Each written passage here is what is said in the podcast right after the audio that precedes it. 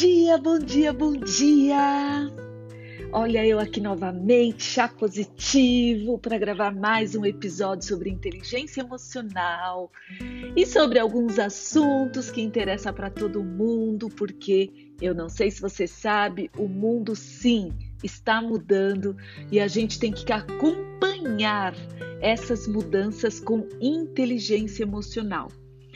E de antemão quero te pedir, se você gostar desse episódio, compartilhe com seus amigos e deixe uma mensagem. Aí tem um botão, você pode deixar uma mensagem de um minuto para mim, me dando um feedback, reclamando, dando sugestões. Fique à vontade.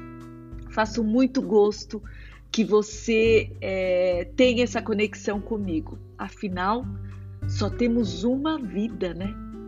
Bom, vamos ao episódio?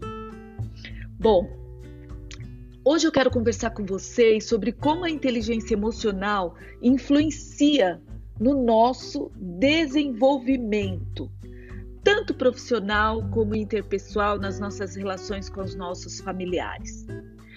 Vamos começar pelo profissional. O mercado de trabalho tem exigido a presença de profissionais muito habilidosos socialmente e você sabe disso com certeza. E as empresas, elas esperam, além de profissionais bem qualificados tecnicamente, os que possuem diferenciais.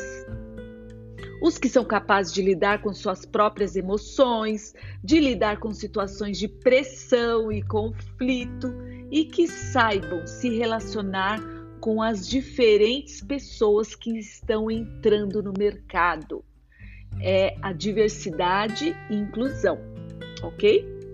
Ou seja, o que se espera da gente é que sejamos profissionais com inteligência emocional. Mas aí você vai falar, ok, Tânia, mas o que é inteligência emocional?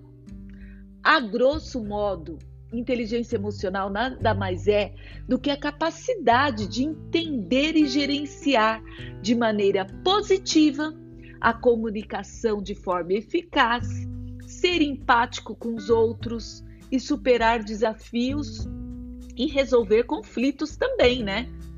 Se você tem uma alta inteligência emocional, com certeza você será capaz de reconhecer o seu próprio estado de emoções e principalmente dos outros. Usar essa compreensão também faz parte, entender como isso afeta os seus pensamentos e comportamentos para se relacionar melhor com as pessoas e, com certeza, obter sucesso no seu trabalho. Bom, segundo, segundo estudos né, realizados na Universidade de Harvard, nos Estados Unidos, somente 15% dos nossos resultados estão ligados ao nível de desenvolvimento técnico. Ou seja, os outros 85% dos nossos resultados estão ligados a questões de habilidade e atitude. Ou seja, questões comportamentais ou sobre como aplicamos aquilo que sabemos entra na maior fatia desses estudos. E é possível desenvolver a inteligência emocional para que você possa produzir mais e melhor.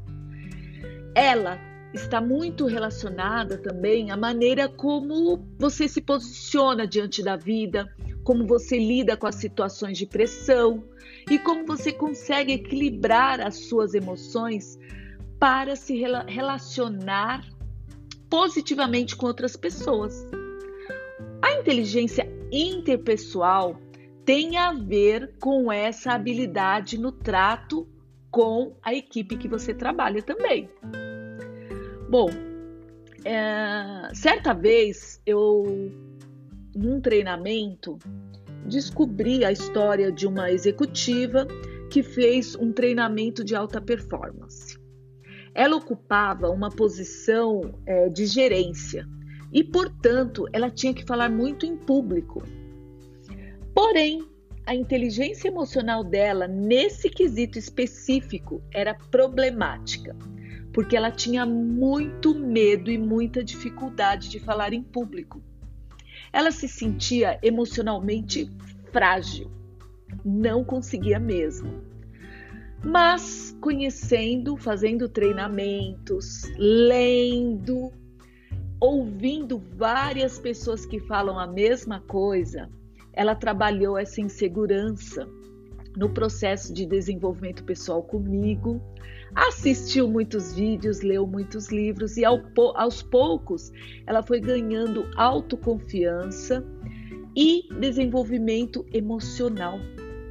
Hoje fala tranquilamente para qualquer pessoa, pode ser de 10 a mil pessoas, ela não tem problema nenhum. Também porque ela criou um novo hábito, né? O resultado, claro, não poderia ter sido melhor. No final do processo de desenvolvimento pessoal, ela aceitou o desafio que jamais pensou anteriormente: fazer uma palestra para seus pares em outro país com mais de 200 pessoas sobre a sua área de atuação como ela já tinha o conhecimento, o que faltava, conhecimento técnico, o que faltava a ela era o conhecimento emocional. Era a inteligência emocional, na verdade. E a evolução da inteligência emocional foi muito grande. E isso acabou trazendo muitos benefícios para a carreira dessa executiva. Isso significa que quanto melhor a pessoa se expressa em público, mais consegue liderar seu grupo no entanto, é bom deixar bem claro que a pessoa precisa ter disposição e entender que isso é importante para sua carreira e para sua vida. E mais importante ainda, é preciso fazer desenvolvimento pessoal, desenvolvimento emocional, ter autoconhecimento e também networking né, com empresas e profissionais que tenham competência comprovada em desenvolver esse tipo de trabalho. Bom, esse é o desafio que eu trago aqui para você hoje. Como você tem lidado com a sua inteligência emocional? Você tem sido uma pessoa mais assertiva ou tem tido problemas para trabalhar na sua empresa, para se relacionar, você tem medo de falar em público como essa executiva, como, como anda a sua inteligência emocional. E como a gente tem um canal aqui de um minuto, você pode é, deixar o seu feedback. Bom, mas antes de você deixar um feedback, eu quero deixar aqui um plano de ação hoje para você, um exercício sobre inteligência emocional. Bom, o exercício é o seguinte: da mesma maneira que você monta uma playlist no Spotify com as suas músicas prediletas ou com seus livros que você já leu, para escutar as suas músicas ou ler os seus livros preferidos, eu quero que você liste também uma, faça uma lista das suas emoções. Eu quero que você coloque, vai numerando. Quando você está triste, quando você está alegre, quando você está enérgico, quando você está é, emocionalmente saudável. Eu quero que você coloque no seu caderninho aí que você tem ou na sua agenda uma lista das emoções que você vive na maior parte do tempo. Eu estou tranquilo, tranquilidade. Eu estou brava. Eu estou amorosa, eu estou carinhosa hoje. Então eu quero que você vá listando como você se sente na maior parte do seu tempo. Deixa sempre por perto essa lista, porque você pode também fazer no celular. Isso é muito importante, porque em seguida, no próximo episódio, eu vou te dar outro plano de ação para você identificar as suas emoções com as emoções de um grande escritor, o que a gente vai fazer com tudo isso, com as suas emoções. Então, plano de ação hoje é escrever uma lista das suas emoções. Ok? Eu espero que você faça, porque se você está aqui nesse podcast, você tem que sair daqui com aprendizado, com plano de ação. Você tem que sair com algo benéfico para você. Não dá somente para ouvir eu falar e não praticar. Fechado? Então, plano de ação hoje, listar as suas emoções na sua agenda ou no seu celular. Tem uma parte no celular de, de documentos, vai lá e lista as suas emoções, tá bom?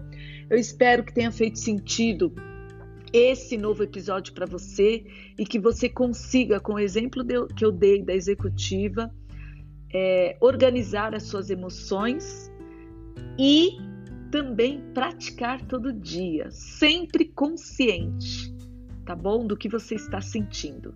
Fica aqui meu grande beijo, gratidão e até nosso próximo episódio do Chá Positivo.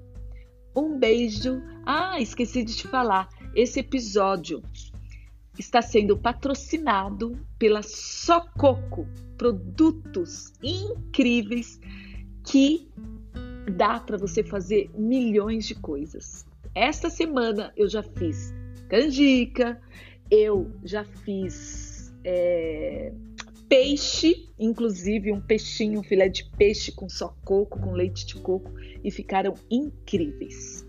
Um beijo, Tânia Sanches, chá positivo e só coco.